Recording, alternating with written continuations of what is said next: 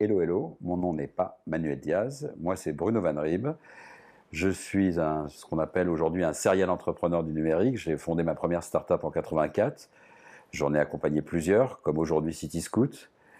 J'ai une envie, c'est de passer toute une expérience auprès des entreprises du numérique et du digital. C'est pour ça que j'ai écrit un livre, Les 10 commandements de l'entrepreneur. Et je crois qu'on va un petit peu en parler aujourd'hui avec Manuel.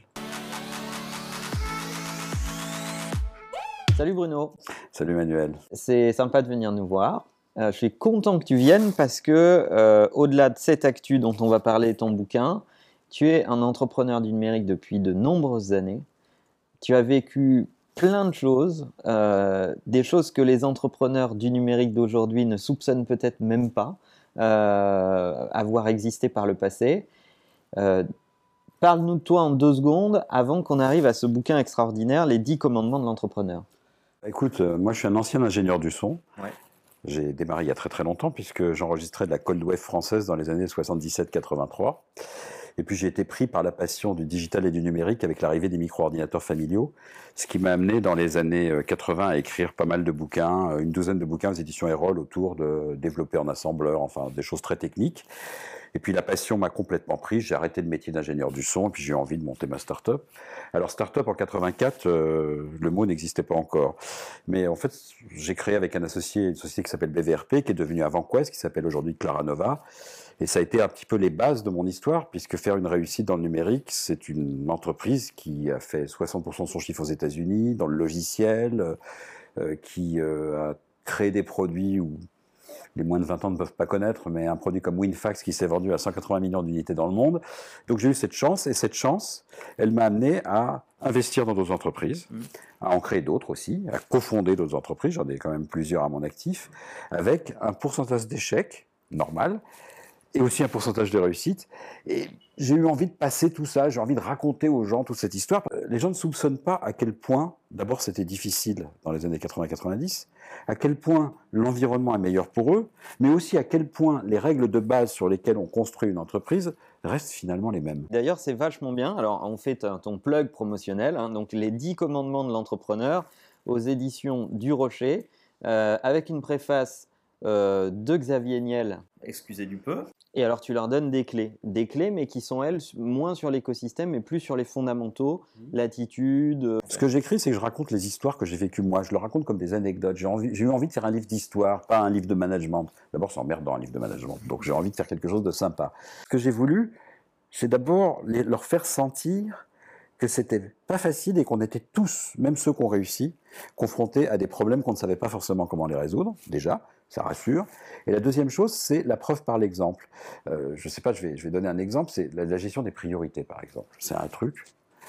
Tu prends les startups aujourd'hui, les sollicitations, je dois chercher de l'argent, je dois monter mon produit. Est-ce que le produit, je le fais comme ça Est-ce que je le sors tout de suite Est-ce que j'attends qu'il soit plus euh, abouti pour le sortir et autres En fait, tu t'aperçois que pour réussir, une des premières choses à savoir, c'est sur une liste de 10 choses à faire, c'est quoi les trois qui sont importantes, c'est quelles les 7 que tu ne devrais pas faire ben Ça, quand je dis ça, je le dis là, face caméra, ça a l'air d'être une évidence absolue. Mais quand tu es en contact tous les jours avec les startups, tu t'aperçois que pour eux, ça ne l'est plus, cette évidence, parce qu'ils ont né dans le guidon.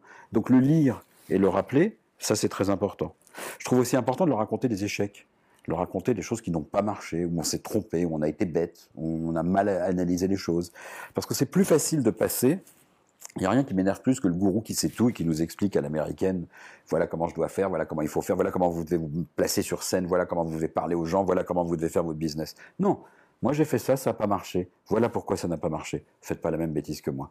Toute cette façon d'aborder les choses, je trouve que c'est plus direct et plus facile pour les gens de le comprendre. Les commandements, j'étais en train d'essayer de rechercher lequel c'est, mais je crois que c'est au tout début, sur le, la solitude, que j'aime ah, bien aussi. Ah bah, bah celui-là, il est super important. Euh, je ne sais pas si tu as fait euh, Emakina tout seul au ah départ avec ou pas. Ton frère Carlos. Avec ton frère Carlos. Et qu'est-ce que j'ai constaté? J'ai constaté, alors dans le numérique, hein, encore une fois, tu m'excuses de ce biais. Hein, ah euh, ça me va bien. Ce que j'ai constaté, c'est que toutes les grandes réussites du numérique, même les plus célèbres, c'est toujours des couples. Alors on oublie toujours que Bill Gates était avec Paul Allen, alors même s'il l'a viré après, que Steve Jobs était avec Wozniak, même s'il l'a viré après, et ça a toujours démarré comme ça.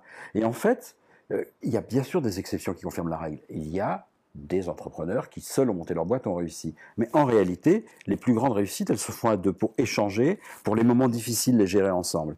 Alors ça ne veut pas dire que ça finit pas mal au bout de 4-5 ans. Mm. Mais est-ce qu'on va arrêter de se marier parce que le divorce existe? Je pense pas. Donc c'est la même idée. Et l'idée, c'est qu'il faut, je pense, pour démarrer une entreprise, être deux ou trois. Et très souvent, dans le digital, le technique, le stratégique, le gestion et le commercial sont quand même des compétences qui ne sont pas les mêmes. Et je trouve que mélanger les deux augmente tes chances. Et puis alors, quand tu es face aux premières galères monumentales où il n'y a plus d'argent sur les comptes, où il faut trouver des clients ou autre, le fait d'être deux pour boire un coup ensemble et trouver la solution, rien que ça déjà, ça a une valeur inestimable. Un conseil et un seul, c'est-à-dire parmi les dix commandements, s'il n'y en avait qu'un sur lequel tu, tu voudrais insister, tu leur dirais quoi? Ah bah le cash. Le cash? Ah oui, le cash. Euh, Mon directeur financier, il dit cash is king. Ah bah c'est Ouais. exactement ça. C'est-à-dire qu'en fait, on va essayer de le faire en mode le plus simple du monde.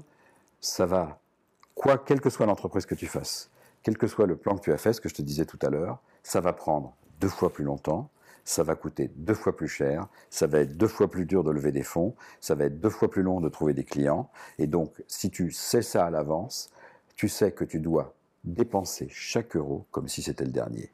Et ça, cette simple règle-là, si tu l'appliques, déjà, tu as multiplié par deux tes chances de réussite. Si tu regardes les entrepreneurs euh, d'aujourd'hui, tu les croises, tu es dans des fonds, etc.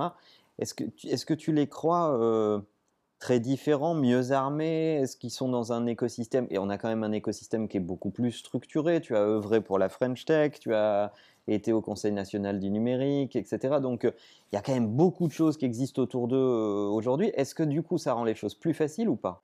Alors oui, oui, on va pas se raconter d'histoire. Entre la BPI, les prêts d'honneur, euh, euh, les, écosystèmes numériques, euh, le networking, le coworking, c'est hallucinant. Je raconte toujours une anecdote que j'aime beaucoup. C'est la première fois où j'étais au Comdex de Las Vegas en 1987, d'accord? C'est il y a longtemps. Imagine à ce moment-là qu'il y avait un pavillon France au Comdex, à comparer avec la French Tech aujourd'hui, euh, où il y avait, je crois, 289 start- startups de la French Tech au, CES de Las Vegas, qui est, le, qui est le successeur du Comdex. Eh bien, on cherche le pavillon France, on le cherche longtemps, hein, dans des immenses halls avec des hauteurs sous plafond de 10 mètres. On voit à un moment un petit carré d'une trentaine de mètres carrés, avec le pavillon France bleu, blanc, rouge peint à la main, et un petit monsieur bedonnant en nœud papillon qui nous accueille. C'était ça le pavillon France. Et alors ce monsieur, on lui dit où est-ce qu'on s'installe hein? Et puis il nous montre notre place, mais il n'y avait pas de prise pour brancher l'ordinateur. Parce qu'en fait, à l'époque, il n'y avait pas de portable batterie, donc il fallait brancher un micro-ordinateur. Il n'y avait même pas de prise, il ne savait pas qu'il fallait une prise pour le brancher. Et alors tu tournais la tête à ce moment-là, tu es français, tu vois, tu vois ces stands extraordinaires, les Microsoft et les autres, qui même, alors qu'elles étaient encore de jeunes sociétés, avaient déjà des stands qui se comptaient en centaines ou voire en milliers de mètres carrés. Et puis tu vois un pavillon à côté, un pavillon avec des hôtesses, avec de l'ambiance et tout, qui est extraordinaire avec de la musique, et tu regardes ce que c'est, et c'était la Bavière, une seule région de l'Allemagne qui avait déjà dix fois ce qu'était le pavillon France. Donc je pense quand même qu'aujourd'hui c'est plus cool. Mhm. Ça ne veut pas dire que on réussit d'office, ça veut dire quand même qu'il y a des outils et que les jeunes Français aujourd'hui qui montent leur boîte, ils sont pas aussi isolés et perdus que ce qu'on était. Qu'ils en profitent justement. Tout le monde ne peut pas réussir une entreprise. Une entreprise, ça reste une aventure. Moi, je dis toujours que les entrepreneurs sont les derniers aventuriers des temps modernes. Mais maintenant qu'on a dit ça, ça reste difficile. On est un peu plus aidé. Les 10 commandements de l'entrepreneur. Achetez ce bouquin. C'est euh, un best-seller, donc vous n'aurez pas de mal à le trouver. Édition du Rocher. C'est un shoot d'expérience. Ça se lit hyper facilement. C'est euh, très bien écrit. Je ne le dis pas parce que Bruno est là, mais euh, ça se lit d'une traite. Sincèrement, ru- ruez-vous dessus. Il n'y a pas mieux pour bien démarrer et c'est quand même plus sympa quand vous vous lancez dans une grande aventure de partir du bon pied. Merci Bruno d'être passé nous voir. Ah, Merci Manuel de m'avoir invité. À bientôt.